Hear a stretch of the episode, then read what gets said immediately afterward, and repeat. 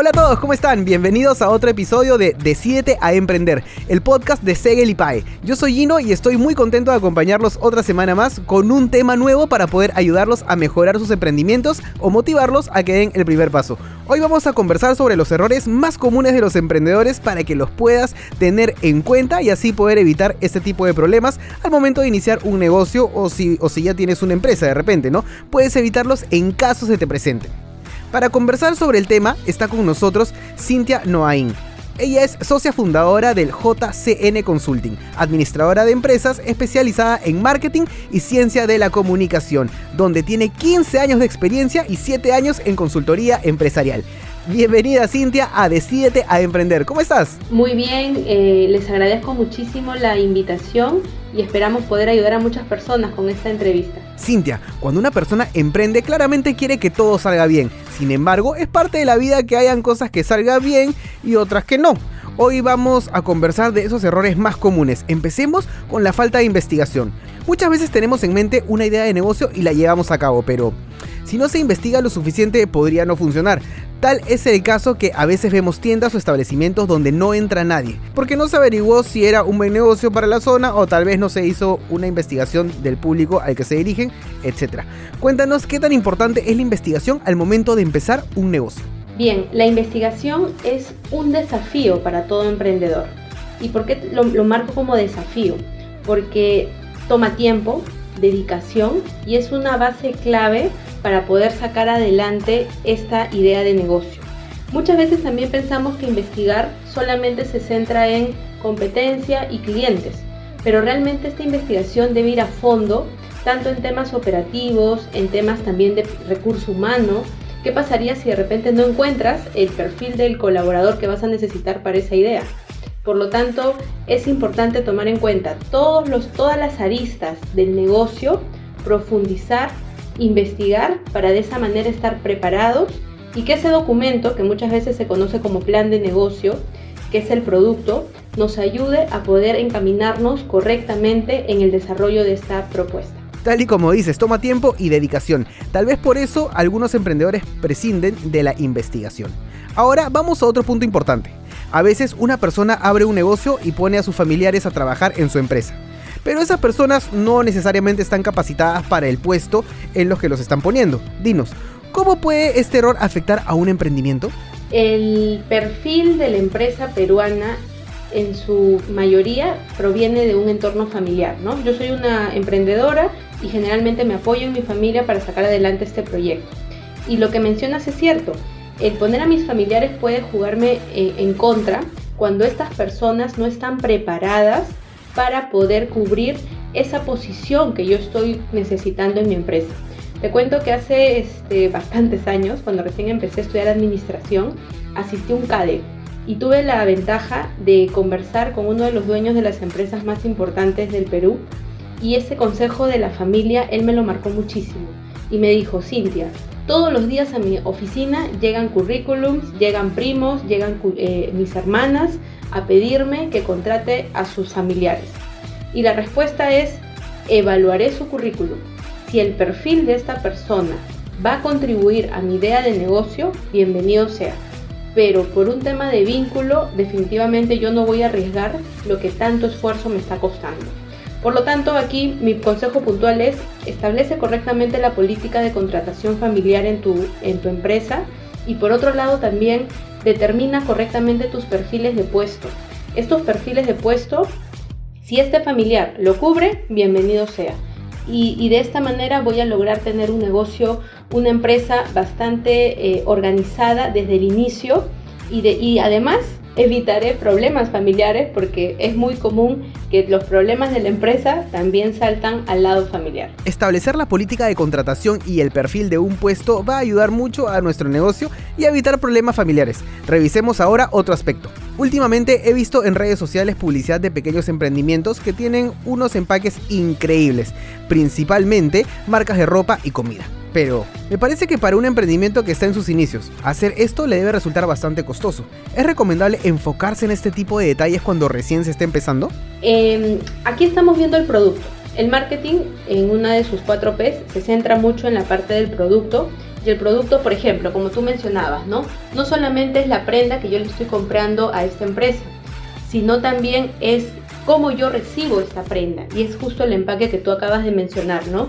Y hoy, debido a esta pandemia, donde se ha fortalecido mucho la venta online, el empaque juega un papel y un rol clave para poder generar vínculo con el cliente. Recuerda que hoy, por ejemplo, muchas empresas y muchos emprendimientos nacen en Internet. Por lo tanto, nunca tengo ese contacto físico, esa venta presencial con el cliente, ¿no? Donde podría él darse cuenta de mi buen servicio, de la infraestructura que tengo. Por lo tanto, ¿cuál va a ser el componente actual que va a reemplazar esa falta de vínculo? El empaque. Por lo tanto, mi consejo es, preocúpate por tener un empaque que destaque tu marca, que cree vínculo con el cliente, que impacte, pero sí es importante cuidar mucho el tema de los costos, ¿no?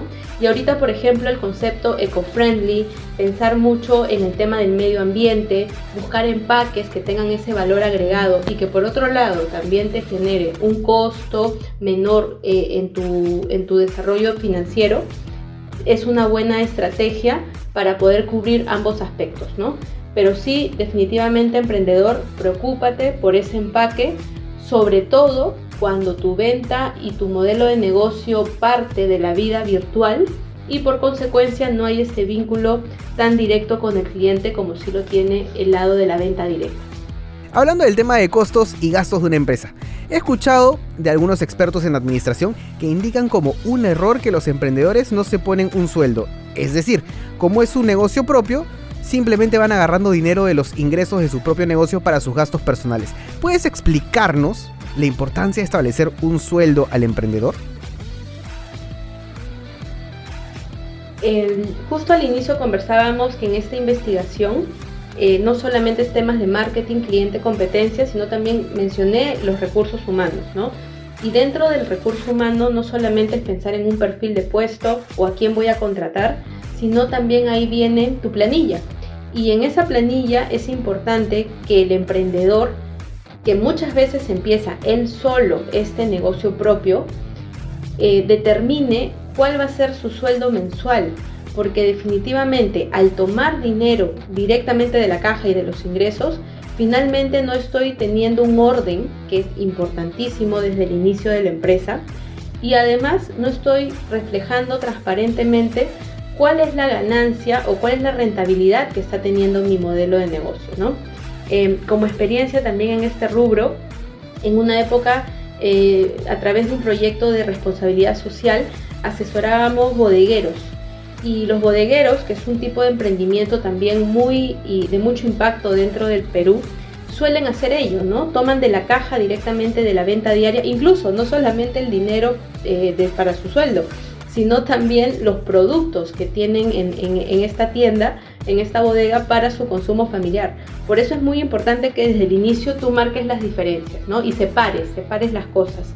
Y por eso es importante establecer tu sueldo. Arranca con un sueldo mínimo, porque definitivamente si tú contratarías a alguien vas a tener que cubrir esa, ese costo y arranca desde un sueldo mínimo, cumple con ese pago, recíbelo en la fecha que corresponde y incluso, ¿no? Si a veces, por ejemplo, tenemos ciertas necesidades, podemos ir generando adelantos, pero siempre centrándonos en un monto que ya previamente he establecido. Así que es importantísimo y muy clave poder determinar cuál es el sueldo del emprendedor y además la proyección también que va a tener de crecimiento este sueldo según el desarrollo de la empresa. Muy importante dato, ojo con eso. Ahora vamos a otro punto. Según Forbes, en su edición de México señala como uno de los errores de los emprendedores enamorarse ciegamente de la idea. Esto me pareció súper importante, porque claro, cuando nos imaginamos una idea de negocio y la tenemos en nuestra cabeza varios años tratando de darle forma, le agarramos cariño y nos enamoramos de esa idea. Sin embargo, ese enamoramiento puede hacer que no veamos las cosas de forma clara.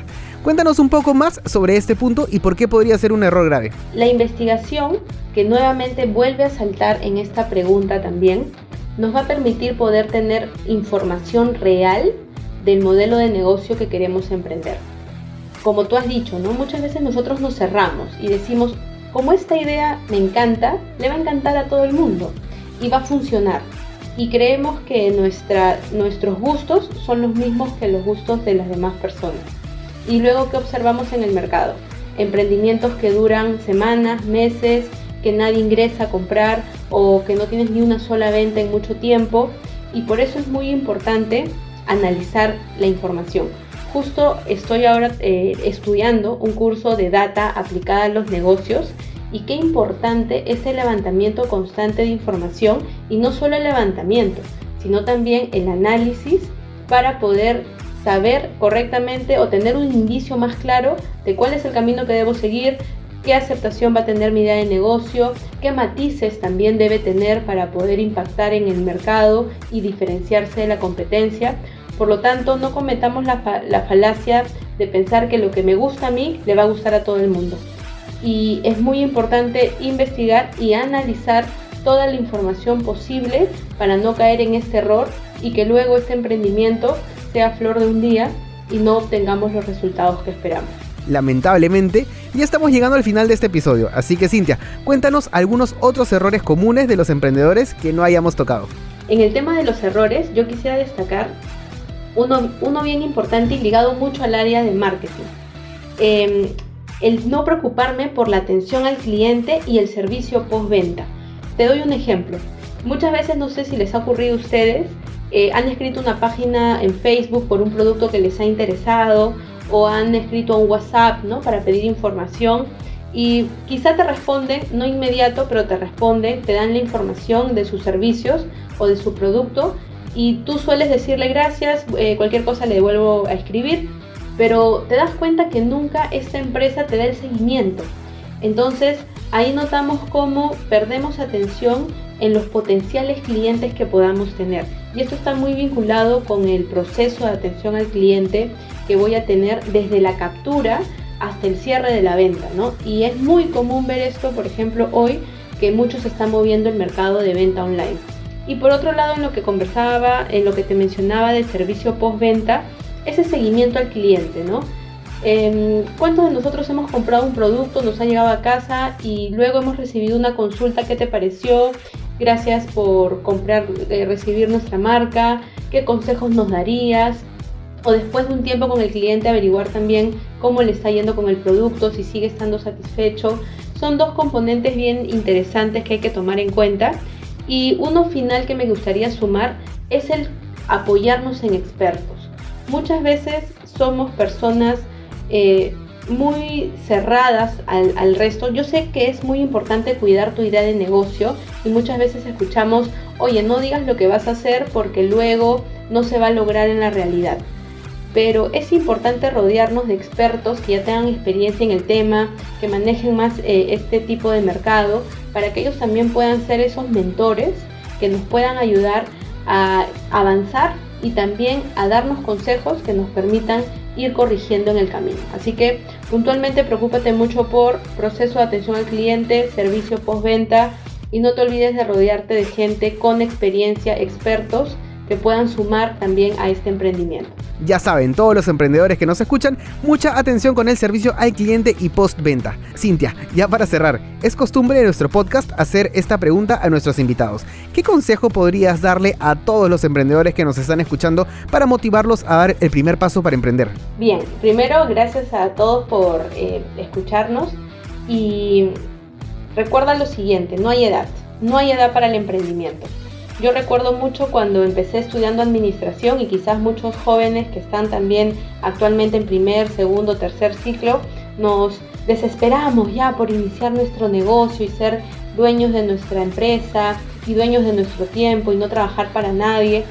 Pero recuerda que todo llega paso a paso, ¿no? Yo recuerdo mucho en mis inicios, invertí mucho en distintas ideas de negocio, perdí también eh, este capital porque definitivamente es parte del riesgo. Así que mi mayor consejo es, no hay edad para emprender y avanza peldaño por peldaño. Como decimos, un paso a la vez. No nos desesperemos, eh, vayamos yendo con paso seguro hacia esta idea de negocio porque definitivamente en el camino no estamos solos, hay mucha competencia, hay muchos factores externos por ejemplo, hoy los lados políticos, económicos, que también son un gran riesgo para nuestros modelos de negocio y por lo tanto tenemos que tener mucha paciencia mientras vamos desarrollando estos proyectos. Recuerda también, quizá hoy estás pensando en una idea y aún no se concreta, pero no la, no la dejes de lado y quizá más adelante el tiempo, la coyuntura, las circunstancias también te van a permitir poder seguir adelante con este proyecto y que salga con mucha más fuerza. O también lo que ocurre eh, en contrario, ¿no?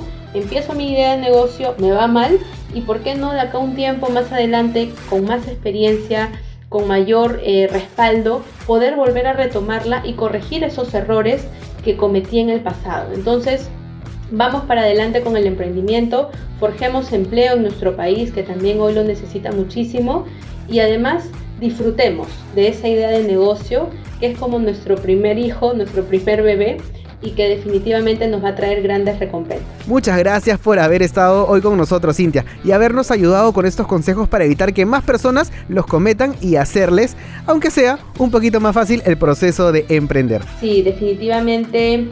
Todos creo en todo momento en nuestra vida necesitamos consejos, ¿no? Tanto para la vida personal como la vida profesional. Y este tema del emprendimiento que hoy en el Perú es una es la base clave para también ayudar a nuestra economía a salir adelante, hay que asumirlo de una manera responsable y paso a paso, como lo hemos comentado. Quiero agradecerles eh, a Segel y Pae la invitación y a quienes nos están escuchando. Vamos adelante con estos emprendimientos y vamos a dar lo mejor de nosotros. Y bien, llegamos al final de otro episodio muy interesante. Cada semana me voy con más conocimientos, consejos e ideas. Y estoy seguro que ustedes que nos escuchan también aprenden un montón con cada episodio. Y eso nos pone muy felices a todo el equipo de Segel y Pae. Antes de irme, quiero recordarles que pueden estudiar la carrera de Administración de Negocios en Segel y Pae para que puedas aprender cómo iniciar tu negocio propio. Además, recuerda que todas nuestras carreras otorgan el grado de bachiller. Como siempre, ha sido un gusto estar con ustedes. Recuerden nos pueden escuchar en Spotify y ahora también estamos en YouTube. Así que déjenos sus comentarios que los estaremos leyendo. Hasta la próxima. ¡Chao!